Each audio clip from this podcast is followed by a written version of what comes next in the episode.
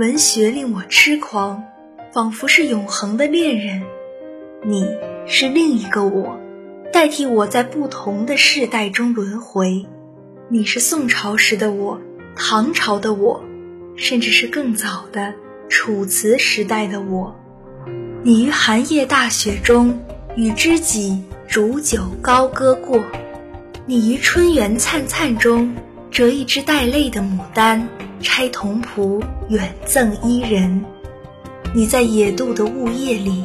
静静听过舟中传来哀伤的短笛，你在高朋满座的宴会后说：“归时休放烛花红，待踏马蹄清夜月。”你必然曾经青衣单骑，追寻情花雨树，领赏松涛与风中的路人之歌。杨柳堤岸像一团绿雾，你系马独自躺在绿荫上。你在珊瑚高崖中放纵，在诗歌中放纵，你揽臂欲拥一切世间之美入怀。你把诗情系在绽放的梅树上，要在绝美的风华中死去。我想象你曾经这么度过诗歌人生，所以肉身已朽，而不朽的灵魂恒常在世间悠游。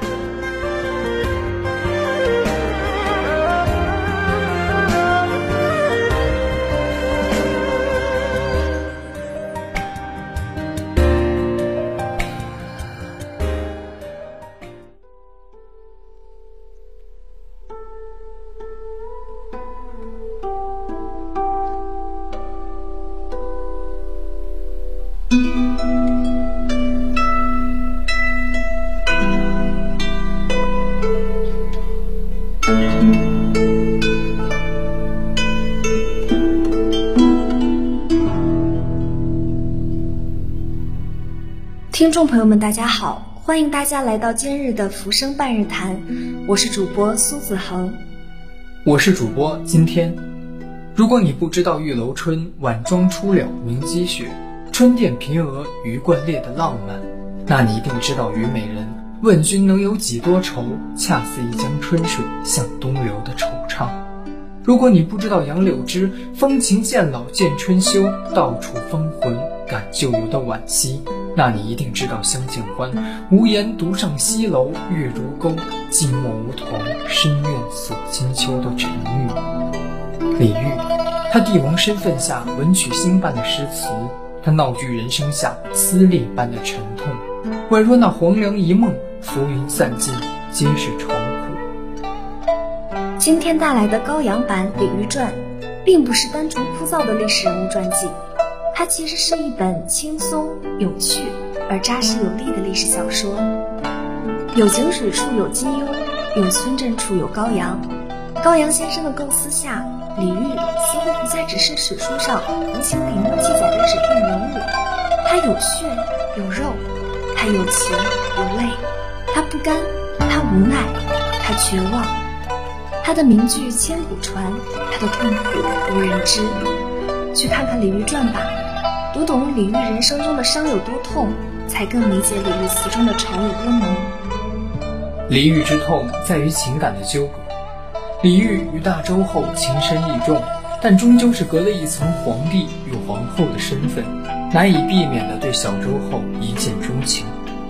他明知会伤透大周后的心，却难以抑制对小周后的相思之情。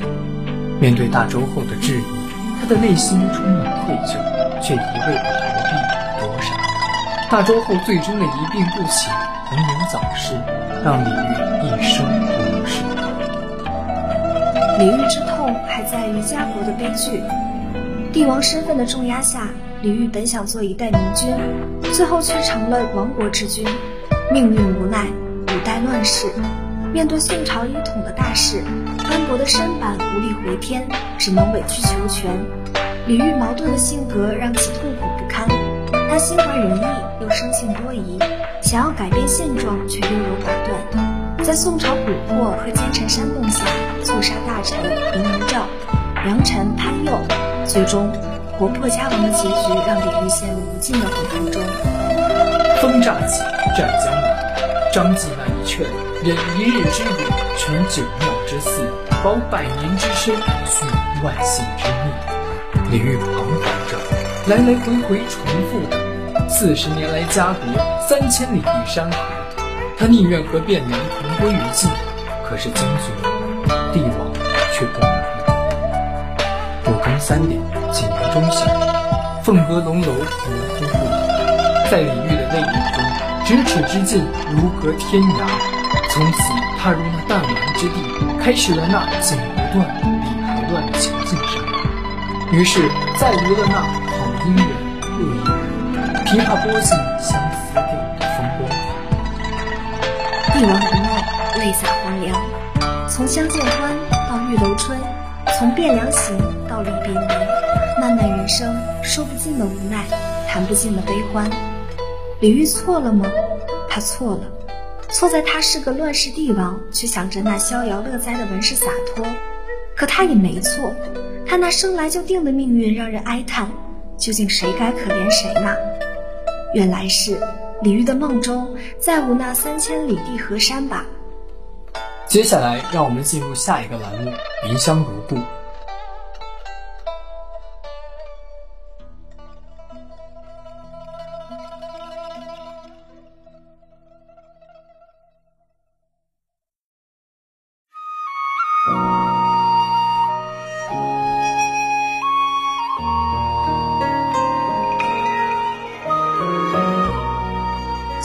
杯清香的茶，捧一本心仪的书，静静展开一段心灵之旅，时光便在茶韵袅袅、书香阵阵中缓缓流淌。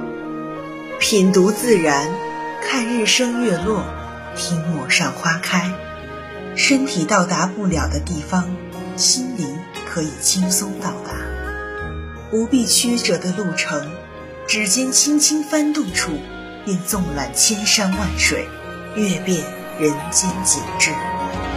看一看极地千年不化的雪，观一观赤道四季不歇的雨，闻一闻梨花沁人心脾的甜，嗅一嗅瓜果成熟诱人的香。四时流转，地域变迁，都在一页一页的纸间换了容颜。与文学相约，触摸有思想的欢迎收听今天的《云香如故》。